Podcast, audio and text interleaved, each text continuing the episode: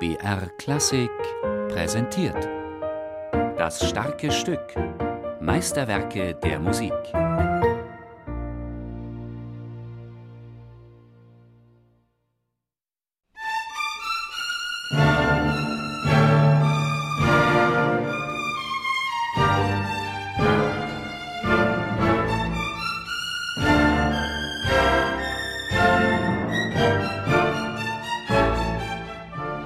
Das vierte Violinkonzert in D-Moll von Niccolo Paganini ist unter den bisher sechsen, die wir aufgetan haben.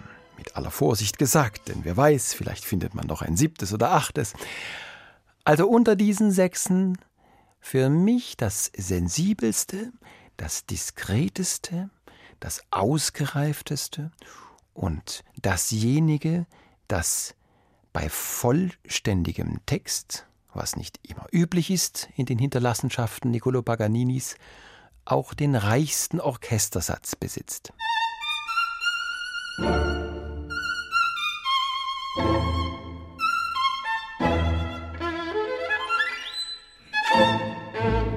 Der Geiger Ingolf Turban weiß über Paganini alles. Der Violinprofessor an der Münchner Musikhochschule hat nicht nur seine sechs Konzerte für Violine auf CD aufgenommen, er hat Paganini sogar in einer Filmdokumentation mit dem Titel Paganinis Geheimnis selbst gespielt. Ist es nun Ingolf Turban gelungen, das Geheimnis der Teufelsgeigerei zu lüften? Paganini und der Teufelsgeiger, der Dämon, das war das Klischee, an dem Paganini nicht ganz unschuldig mitgestrickt hatte. Dass er so aussah, wie er aussah, war gewiss noch nicht das Ergebnis beratender Visagisten. Er war schlicht und einfach krank. Er hatte kaum Zähne, hatte die unglaublichsten Krankheiten parallel und ist mit seinem kümmerlichen Brustkorb und allerlei anderen Malaisen dennoch auf das Podium gekrochen. Und wie er darauf kroch, das hat regelmäßig bei sehenden Zeitgenossen erstmal gewisse Mitleid verursacht, ein Mitleid hervorgerufen. Und man dachte erst, da kommt so ein armer Lump. Und dann kam wie als Gegengewicht eine offensichtlich singuläre Geigerei.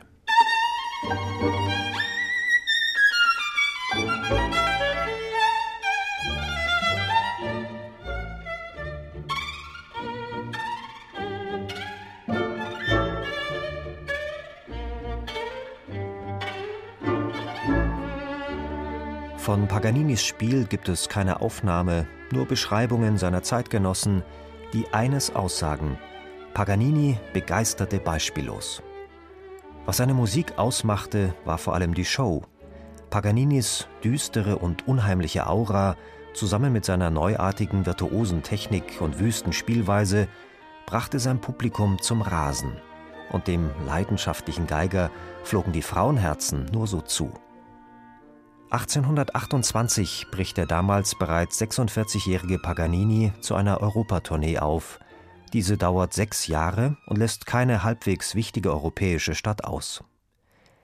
In Nürnberg besucht Paganinis Konzert die 20-jährige Baronin Helene von Dobeneck.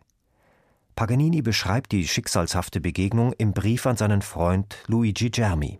Nachdem sie mich gesehen und gesprochen hatte, hat sie sich so sehr in mich verliebt, dass sie keine Ruhe mehr fand und zugrunde ginge, wenn sie mich nicht besitzen könnte. Die Gefühle dieser Frau trafen mich so tief, dass ich sie achten und lieben musste. Sollte ich diese junge Frau heiraten, hätte ich eine gute Ehefrau.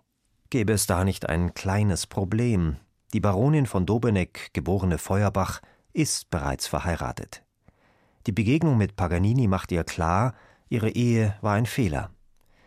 Während Helene versucht, sich aus den Zwängen ihrer Familie zu befreien, komponiert der verliebte Paganini sein Violinkonzert D-Moll. Eine einzige Liebeserklärung, die aber auch die Unmöglichkeit dieser Liebe erahnen lässt. Warum Paganini bald nach der erfolgreichen Uraufführung in Frankfurt im April 1830 die Stadt Hals über Kopf verlässt und damit der schönen Helene den Rücken kehrt, bleibt für immer ein Geheimnis. Vielleicht weil sie evangelisch war und er katholisch. Vielleicht auch hatte er Angst, sein ungebundenes Leben aufgeben zu müssen.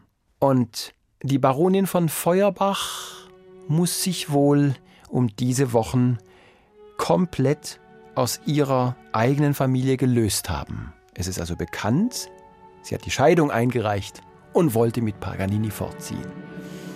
Wenn wir dann speziell auf diesen Kernsatz, dieses Adagio flebile zurückkommen und uns vorstellen, welcher Abschiedsschmerz da zu vernehmen ist, dann ist es äußerlich laut Paganini der Abschied von diesem Frankfurt, aber innerlich wohl einfach der Abschied von der Baronin von Feuerbach.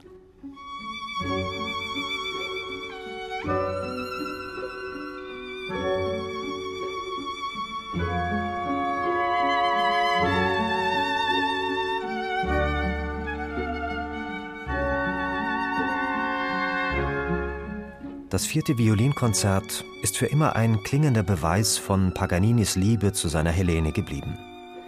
Eigentlich ist es eine Oper für Violine, Solo und Orchester. Hier fehlt es nicht an Dramatik. Die Sätze haben den Charakter von Opernarien, in denen die Singstimme durch die Violine ersetzt wird. Die Palette der technischen Herausforderungen reicht von schmachtenden Kantilenen, rasenden Läufen, Arpeggien und weiten Sprüngen bis zu Springbogentechnik, Flageoletts und Doppelgriffen. Für Ingolf Turban ist gerade das vierte Violinkonzert ein Meisterwerk des Komponisten Paganini.